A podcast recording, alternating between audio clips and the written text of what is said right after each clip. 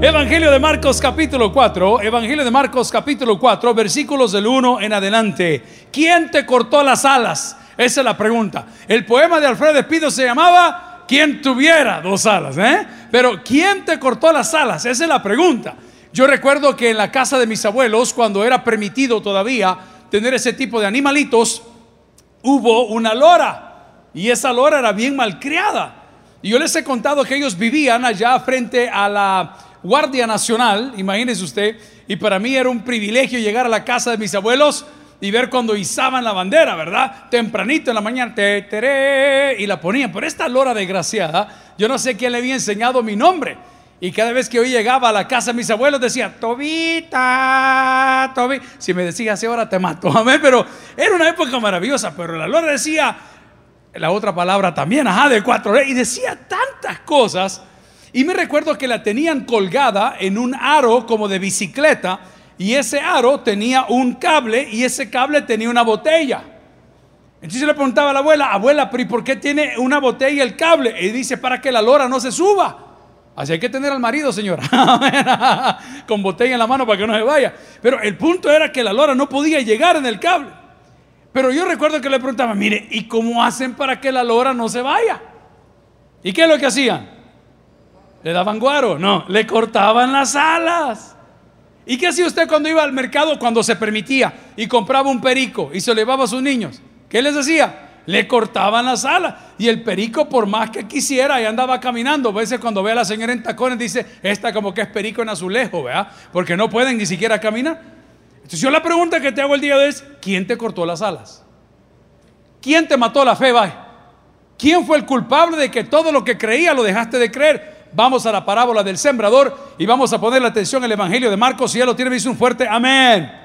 La palabra del Señor la leemos en nombre del Padre, el Hijo y el Espíritu Santo. Otra vez comenzó Jesús a enseñar junto al mar y se reunió alrededor de él mucha gente, tanto que entrando en una barca se sentó en ella, en el mar, y toda la gente estaba en tierra junto al mar. Y les enseñaba por parábolas muchas cosas y les enseñaba o les decía su doctrina. Versículo 3. Oí de aquí que el sembrador salió a sembrar y al sembrar aconteció que una parte cayó junto al camino y vinieron las aves del cielo y lo comieron. Y la otra parte cayó en pedregales donde no tenía mucha tierra y brotó pronto porque no tenía profundidad de tierra. Pero salido el sol se quemó porque no tenía raíz y se secó. Versículo 7. Otra parte cayó entre espinos y los espinos crecieron y la ahogaron. ¿Y qué dice la palabra? Y no dio fruto. Y no dio fruto. Oremos al Señor. Padre, gracias por esta mañana. Gracias por el culto de las 11 de la mañana. Gracias por todos los pastores que predican. Gracias por todas las iglesias en el mundo. Gracias por todas las enseñanzas que hoy van a ser compartidas. Hoy suplico que me acompañes junto a estos colaboradores, maravillosos compañeros de mil batallas, para poder aprender de tu palabra y analizar quién nos mató la fe. ¿Quién nos mató la fe? ¿Quién nos cortó las alas? En Cristo Jesús lo pedimos todo. La iglesia dice, Amén. Puede sentarse, amigos y hermanos. ¿Cuántos de ustedes conocen de poesía salvadoreña? ¿Ah? No, no, no mucho, ¿verdad? Eso sí, marcas de cerveza las pueden todas, pero bueno, vamos al punto. Recuerdo que en el colegio se nos exigía, cuando era el día cívico o el día de X razón, aprendernos algunos poemas. Y uno de los más famosos que andaba rebotando arriba abajo era el poema de Alfredo Espino que se llamaba Quien tuviera dos alas. ¿Alguien se lo puede de memoria? Le vamos a regalar un, premio el día. ¿Alguien se lo puede de memoria? No, ni yo tampoco, pero lo traje anotado, hermanos. Así que no se preocupe. ¿Quién tuviera dos alas para el vuelo? Esta tarde en la cumbre casi las he tenido. Desde aquí veo el mar tan azul, tan dormido, que si fuera un mar, bien sería otro cielo, Alfredo Espino. ¿Quién te cortó las alas? ¿Quién fue la persona que te dijo, hermano, ¿y usted para qué va a la iglesia? Hermano, ¿y usted cómo aquel que va a andar en eso? Si eso no es para usted, hombre. Sabe que mi papá, un hombre que nos dio una gran lección, el primero que le cortó las alas cuando él quiso estudiar fue su propio papá, o sea, mi abuelo. El abuelo tenía una característica que muchos de nosotros tenemos, es que era malinchista, malinchista. Malinche, cuenta la historia, que era una mujer de nacionalidad mexicana, que cuando los conquistadores españoles llegaron se enamoró de un conquistador español, entonces ella en ese amor hizo no sé qué cosas, que hasta el día de hoy se le recuerda como la malinche o malinchismo, el amar cosas que no son suyas. Mi abuelo era así. Cuando venía algún equipo a jugar contra la selección de fútbol en El Salvador, mi abuelo iba con el de afuera, no con el que venía. Cuando un amigo de fuera de la familia lograba su título universitario, ¿qué sucedía? El abuelo iba donde ellos estaban. Entonces dice la historia, y usted lo puede ver en los testimonios del pastor, que el día que mi papá llegó a decirle, mira papá, yo quiero estudiar en la universidad, esto fue lo que le contestó. A la universidad, a la gente le dijo, vos deberías ir a la escuela de agricultura.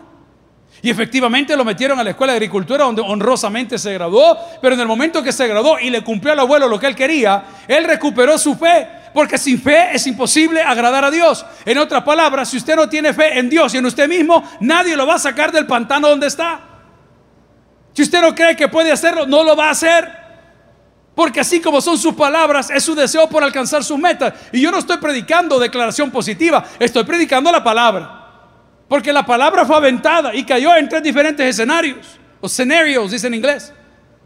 El primero de ellos, ¿qué sucedió?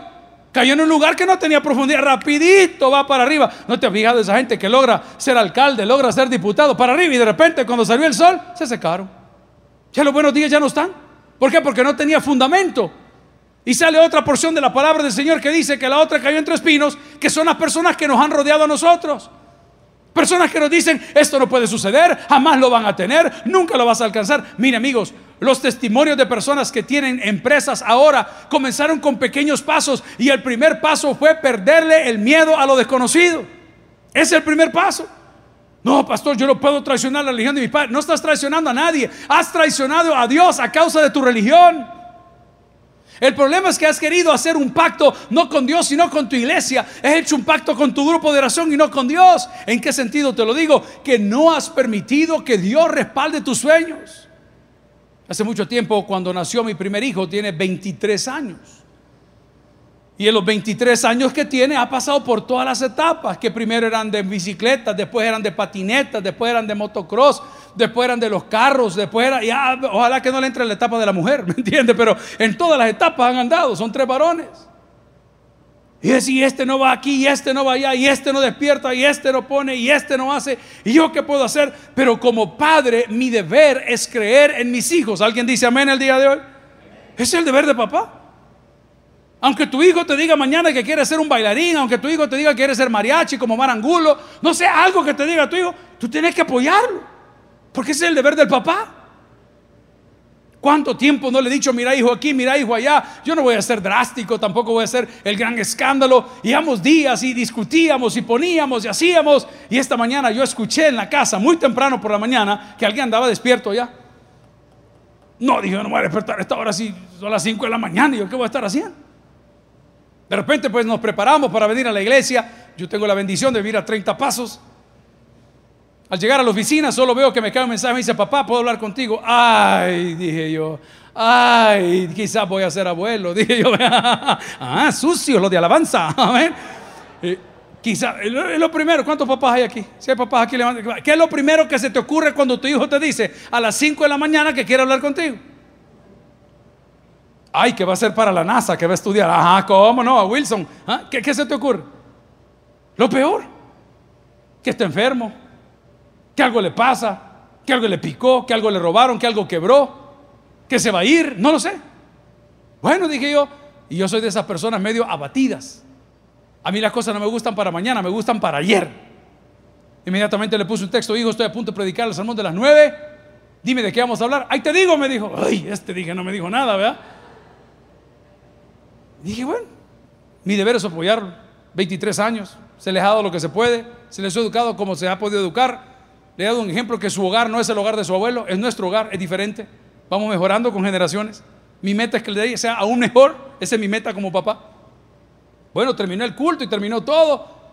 Y llegaron ahí a la oficina, la mamá, los hermanos.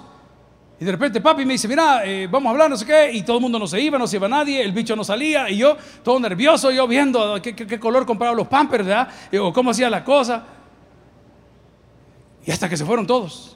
Ajá, hijo, le digo, ¿de qué quieres hablar? Es que mira, papá, me dijo, fíjate que llevo días con esto y ya lo consulté con mis hermanos y, pues tú sos la segunda persona y ya te me dice que, oh chica, no tenés idea el deseo que tengo y yo te quiero decir que yo quiero estudiar para ser pastor.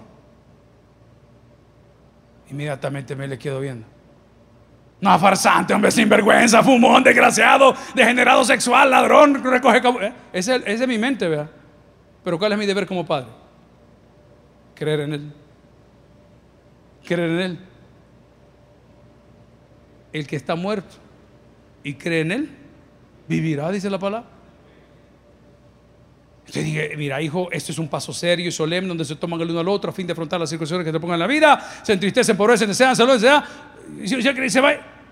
Y le digo yo, ¿por qué querés? Mira, me dijo, es que ando aquí en el corazón, me dijo, y yo querido allá con el pastor Borja, me dice, ahí yo lo veo, cómo trabaja y yo, y andar. Mira, hijo, le digo, no, no, no te preocupes, tu ministerio no va a ser como el de tu abuelo, tu ministerio no va a ser como el mío, tu ministerio va a ser tuyo.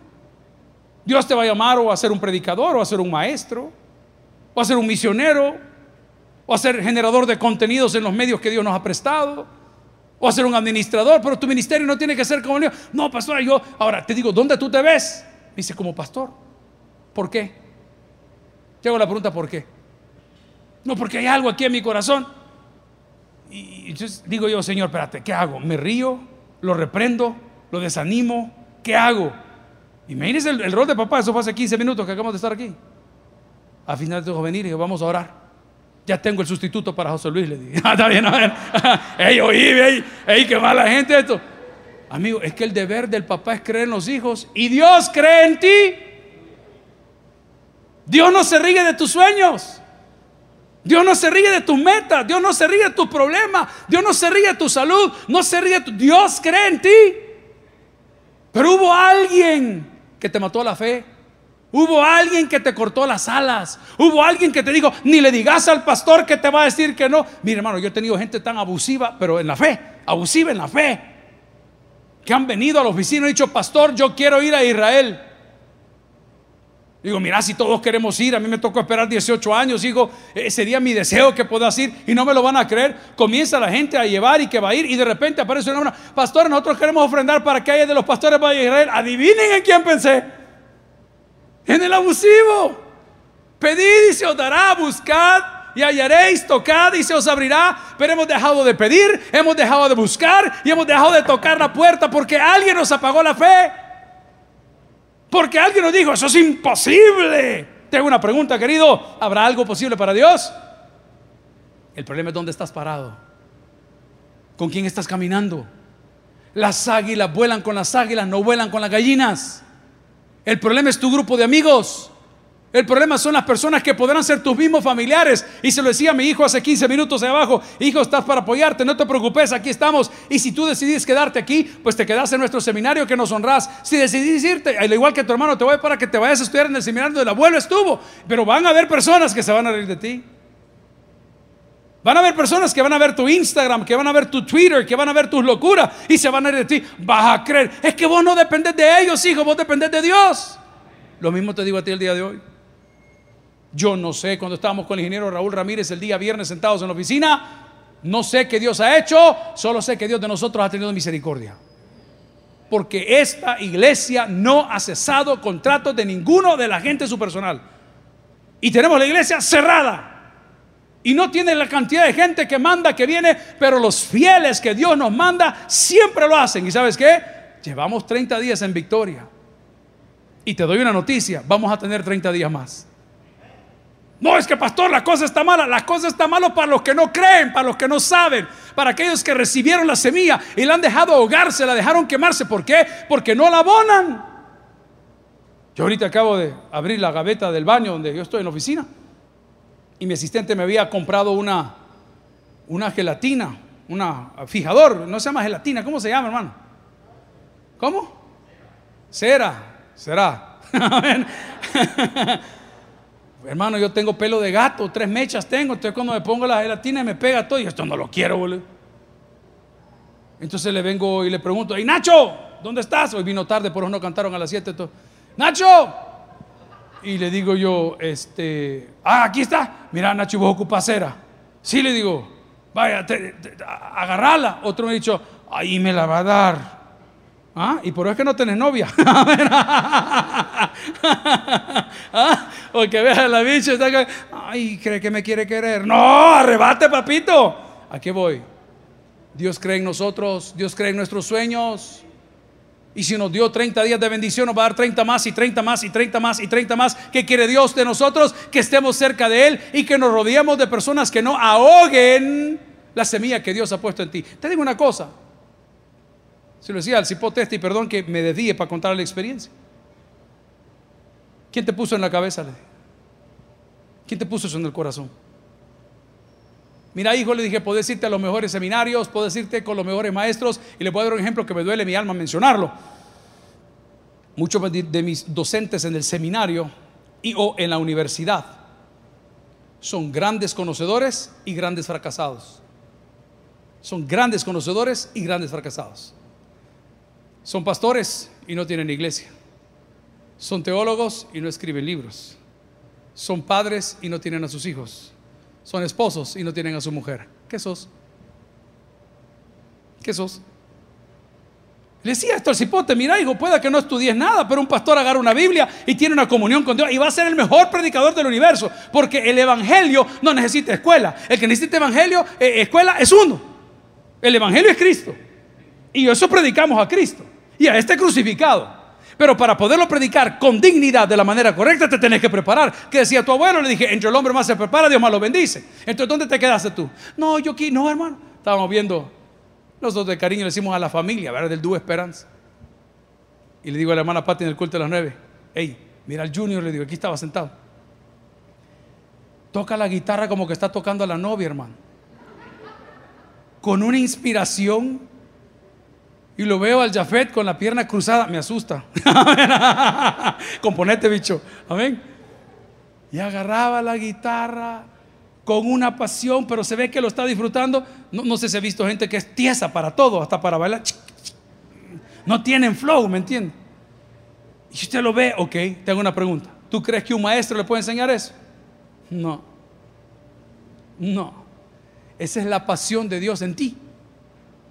Ese es el don de Dios. Y si va a ver a sus primos, exactamente igual. Agarra un instrumento donde quiera. A veces que no ha tocado manejar, ir a comer de partida en Houston, en Dallas o aquí o allá, con la mamá, con los primos, con los tíos, y usted los habla con ellos. E, e, es algo que Dios te da. Ese don del pastorado es irrevocable, pero la preparación es un requisito para desempeñar las cosas como Dios se lo merece. Vaya conmigo en la Biblia y busque Juan 15, 16. Juan 15, 16. ¿Por qué te digo que no te puede matar la fe? Porque hay algo que la palabra tiene que aclararte. Juan 15, 16, cuando ha llegado, me dice un fuerte amén. Y dice palabra, no me elegiste vosotros a mí, sino que yo os elegí a vosotros.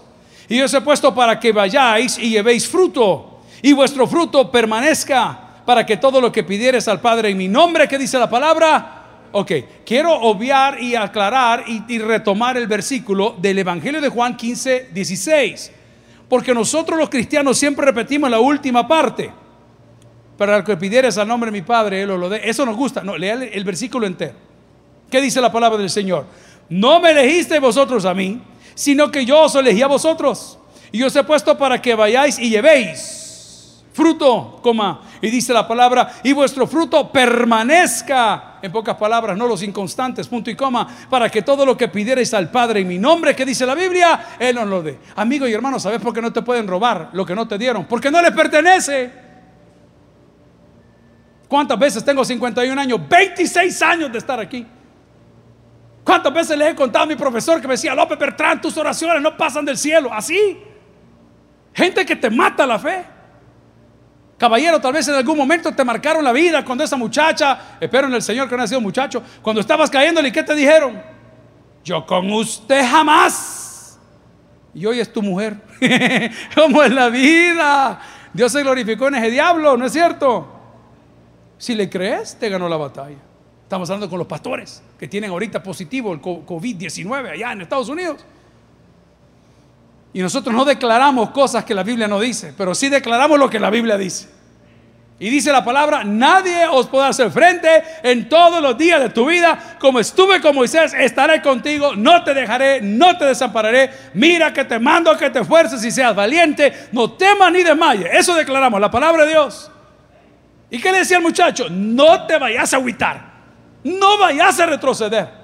No vayas a llorar. Si vas a llorar, llora en silencio. Eso no es humano. No importa. Los grandes siervos de Dios hicieron maravillas porque jamás retrocedieron. En el primer libro de Reyes, queridos, está la historia emblemática de Elías y los profetas de Baal. El día de hoy, en Israel, 72 años más tarde de su fundación, la Mujraka, es el monte que queda en el puerto de Haifa. ¿Cómo se llama el puerto? Haifa. Haifa está la entrada de todos los barcos que traen todo el semillero, todo lo que entra y sale llega a Haifa. Los fosfatos que están moviendo ellos todo el tiempo, arriba para abajo, llega a Haifa. Y arriba de la montaña, ahí en la Mujraka, es donde la palabra menciona que este profeta, por no haber retrocedido, Dios se glorificó en él. Te lo voy a contar de una manera bien colorida. Estaba el profeta Elías retirado de la ciudad. ¿Sí? No andaba de retiro en retiro ni desayuno pastoral en desayuno pastoral, andaba orando, estaba metido con Dios. Y la vestimenta de los profetas de aquella época era notoria.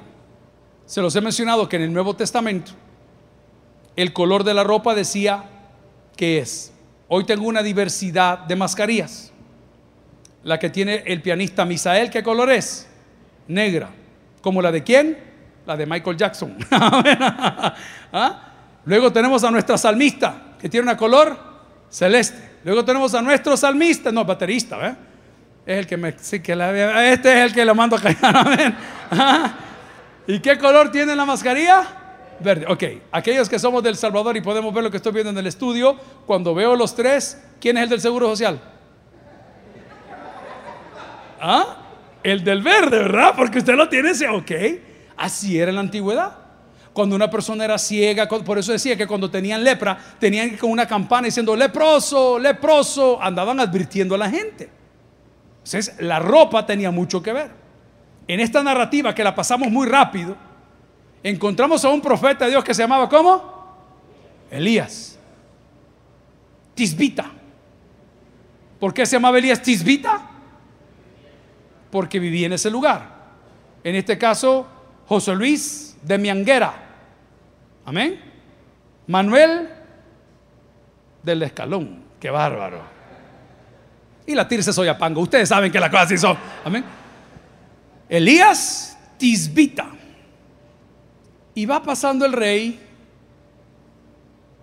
con su gran carruaje y con toda la gente y diga, deténganse. Ve uno de los profetas de Dios. Espérate. Oye, profeta de Dios. Y se voltea sin negar su cargo que le podía costar la vida. Tú eres el que insolenta al pueblo. Le dice el rey al cipote, al profeta. No le dijo, yo no insolento al pueblo. Yo solo le estoy diciendo al pueblo lo que Dios quiere que le diga. Uy. Y le dice en la conversación que pudo haber tomado lugar en la Mujraca, en el puerto de Haifa, en la parte alta de esta vía de Maris, le dice, te hago un reto. Si lo que yo te estoy diciendo es mentira, anda y mete a todos los, los profetas del Baal. Anda a llamarlos. Y anda a otro profeta, hay otro personaje que menciona la historia. A llamarlos. Y nos juntamos. Y le dice el profeta, espérate que la mujer mía se dé cuenta de lo que está pasando.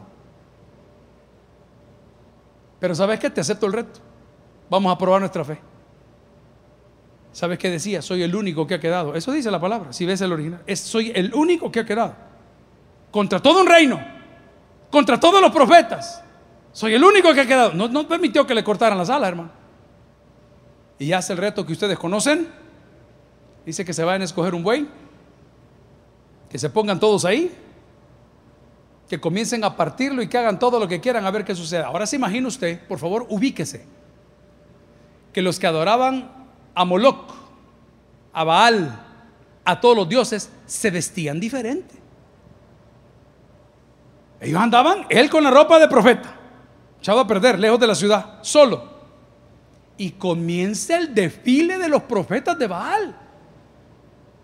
Entraron los 84 diputados, hermano.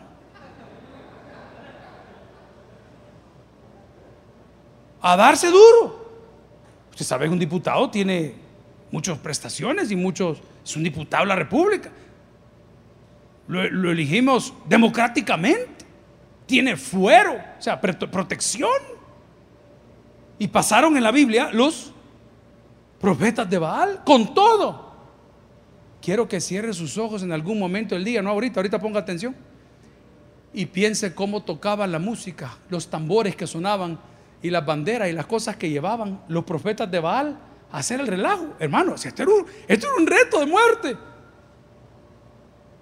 Estaba el pueblo en la mujra acá, que cuando se juntaron los dos se separaron todos porque iba a haber sangre. Es como cuando dos bolos en un pueblo con los corvos ya en la mano se aleja. ¿Y qué hace usted? Enseñar. ¿Cuál enseñar? Alejate, que aquí le van a volar la barba a alguien.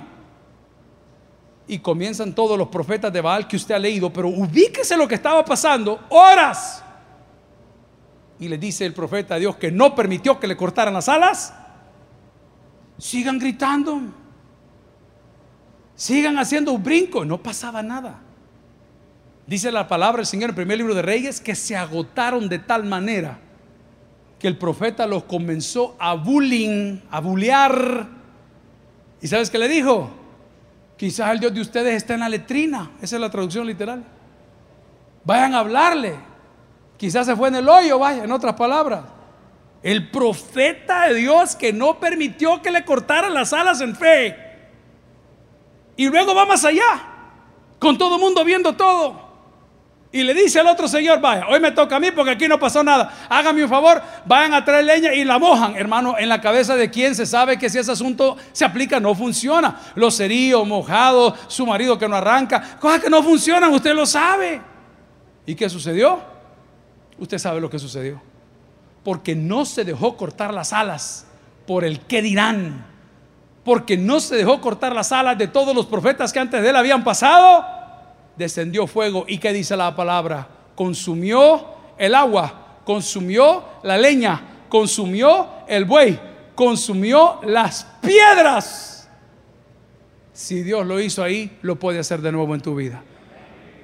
Por favor, no le tengas temor a nada ni a nadie. Cuando caminas en fe, eres una persona intocable, no rebelde, no retadora, eres una persona segura. Yo siempre le he dicho y le he dicho que abuse muchas veces de las entrevistas de trabajo. Cuando usted llegue a platicar con ese superior o a pedir esa visa o a pedir lo que sea, les contaba el, tema del pastor Alegría, que ahora está pastorando en allá en Texas, que usted llegue a esa entrevista con seguridad. No, no llegue arrogante, no llegue todopoderoso, todopoderoso Dios pero usted llegue seguro y dígale a ese gerente, dígale al entrevistador, dígale al seleccionador de, de talento humano, yo soy la persona que usted necesita. ¿Cuántas bromas, jóvenes? ¿Cuántas bromas he hecho de ustedes cuando quieren entablar una relación amorosa conforme al corazón de Dios, conforme a la Biblia? No ande aparentando lo que no es. Llegue donde la señorita, que también es igual cristiana, respetuosa de Dios, y dígale, mira hija, esto es lo que yo te ofrezco, esto es lo que yo soy, y dígale a su suegra, usted es el nuero que usted necesita. ¿Quién te cortó las alas? La palabra del Señor si vamos a Primera Tesalonicenses, Primera Tesalonicenses, capítulo 5, versículo 24. ¿Alguien está aprendiendo algo el día de hoy? Estamos preguntándonos quién te cortó las alas. Pudieron ser las críticas, pudieron ser las palabras hirientes, pudieron ser tus limitantes económicas. Pudo haber sido tus complejos personales. Primera Tesalonicenses capítulo 5 versículo 24. Fiel es el que os llama, coma, el cual también lo hará. Repítelo una vez más conmigo, por favor. Fiel es el que lo llama, el que también, que dice la palabra, lo hará. Amigos y hermanos, póngase en las manos de Dios y vea sus maravillas. A ver, repítelo conmigo. Pongámonos en las manos de Dios y veamos sus maravillas. Amigo y hermano, de algo estoy seguro que es lo que quiero inyectar en tu corazón el día de hoy, que si la semilla del Evangelio está en el lugar adecuado, con el cuidado adecuado, con el interés adecuado, te convertirás en un trofeo para la honra y gloria de Dios. La Biblia nos está diciendo, si quiere acompañarme en la parábola de Marcos capítulo 4, versículo 3, oíd, he aquí el sembrador salió a sembrar. ¿Sabe qué es el Señor? Repartidor de esperanza. Que es el Señor repartidor de esperanza. Por eso textos que sacamos nosotros de la Biblia que dice, todo lo puedo en Cristo. Claro que lo puedes, pero tienes que permanecer en Cristo. Por eso nuestro pastor predicaba, si permanecéis en mí, claro, pero tienes que permanecer en Cristo. La clave está en que la semilla que Dios te da, no la escondas, multiplícala. Multiplícala. ¿Quieres aprender a tocar un instrumento? Enséñale a otro a tocar un instrumento. ¿Quieres aprender a cómo preparar un sermón? Enséñale a otro a preparar un sermón.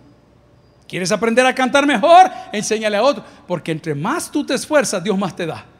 Entre más tú das, Dios más te da. ¿Cuántas veces hemos hablado de las cosas que nosotros entregamos a Dios o al ministerio y Dios nos las devuelve cuadruplicadas? ¿Cuántas veces hemos nosotros, por, un detalle, por un detalle, el Señor se glorifica en ti? Amigo y hermano, no permitas que la palabra del Señor caiga en el terreno equivocado. Estoy leyendo Evangelio de Marcos capítulo 4, versículo 3 y 4. El sembrador, estoy en el 4, y al sembrador aconteció que una parte cayó junto al camino y vinieron las aves del cielo y ¿qué hicieron? Y la comieron. Fíjese bien, yo no estoy hablando de negocios el día de hoy, sino de motivación espiritual. Y la pregunta es, ¿quién te cortó las alas? Tenemos un doctor, parte del staff voluntario del tabernáculo, que vino de una cuna extremadamente humilde.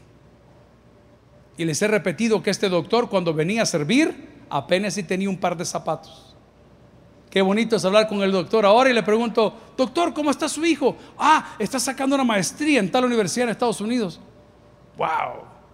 Porque lo hizo porque no se comió lo que lo dieron, lo multiplicó. El don no es para que lo exhibas, es para que lo multipliques. El don no es para que te jactes, es para que lo multipliques. Lo que Dios te dio como capital semilla o capital de trabajo no es para que te lo comas, es para que lo multipliques. Aquellas personas que no entienden que la palabra dice que no nos conformemos a este siglo están perdiendo una tremenda oportunidad que Dios te da el día de hoy y es que Dios haga cosas grandes en tu vida. La palabra del Señor continúa en el versículo 5 y dice, otra parte cayó en pedregales, donde no tenía mucha tierra, y brotó pronto, porque no tenía profundidad de tierra, pero salido el sol, se quemó, porque no tenía raíz. ¿Qué hizo la palabra? Se secó. ¿Cuál es el problema que tenemos los evangélicos hoy? Nos gustan los eventos, pero no nos gusta la palabra. No tenemos raíz. Les contaba en el culto anterior, estaba hermana Patti acompañándonos en el estudio, que una alumna de este colegio, que la vimos crecer, me sorprendió y me voló la cabeza cuando en una de sus publicaciones de redes sociales aparece posteando una imagen de un objeto. Es un objeto, gloria a Dios, es un objeto. Y cuando ve el objeto que está exhibido ahí dice, cuán bello es nuestro Señor. Inmediatamente fue mi preocupación. Aquí hay algunos maestros del colegio y otros del seminario teológico. ¿Qué está sucediendo? No tenían raíces. ¿Quiere hablar de raíces? Ve a los pastores que están trabajando en la organización. Hablo por nosotros. Ve a los que están en Sonsonate, ve a los que están en San Miguel, ve a los que están en la Unión, ve a los que están en La Paz, ve a los que están en Cucatlán. Vea, vea, raíces. Han venido tormentas, han pasado tormentas, les han venido enfermedades, han tenido... Nunca se ha movido. ¿Qué pasó con la generación que hicimos desde el año 2010 hasta el 2020? Piense, los que tienen ya rato de estar aquí. Todo, ahí está la foto de todos los graduados. Vaya a ver dónde están hoy. Apareció el movimiento mesiánico, hoy son mesiánicos. Aparecieron los reformados, hoy son reformados. Aparecieron los deformados, son los deformados. Aparecieron los resentidos, son los resentidos. ¿Y por qué? ¿Y qué pasó? No tenían raíces. O sea, no tenían dónde estar. No tenían de qué, un asidero. Pastor, pero ¿qué debo de hacer para que esa raíz se crezca? Riéguela, cuídela, póngale agua, póngale abono. ¿Y qué son esas cosas? Las disciplinas espirituales. Pero dice la palabra en el versículo 6, tristemente, pero salió el sol. ¿Y qué es el sol? La prueba. La prueba. Amigo y hermano, mientras ustedes estamos celebrando este culto ahorita, tenemos pastores enterrando a su mamá. Y el caso más grave que tenemos es que uno de los pastores no puede ni siquiera volar al país para despedir a su mamá. Pero no solo por esa prueba, vamos a venir mañana, ya no quiero trabajar.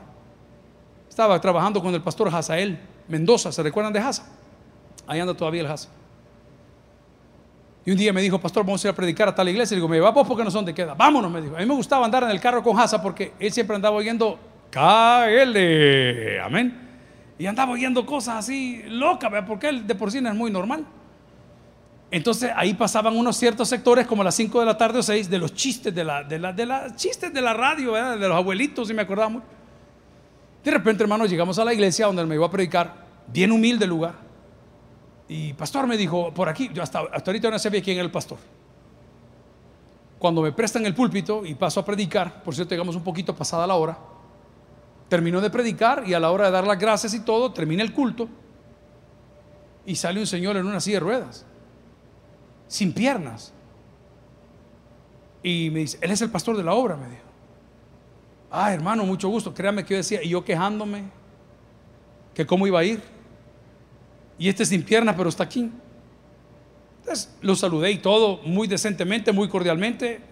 Y cuando veníamos de regreso ahí en el auto con Hazael, digo, mira, Haza, ¿y este hermano qué le pasó? ese pastor me dijo, si él vino aquí caminando. Pero un accidente de tránsito. Le asesinaron las dos piernas. No te puedo creer. ¿Y cuánto tiempo ha pasado? Tantos años. Y nunca se rindió, nunca dejó de venir, pastor. Mientras él no estuvo predicando, fue su mujer la que venía a predicar. No, mi hermano. De repente siguió el crecimiento de las obras y visité otra iglesia.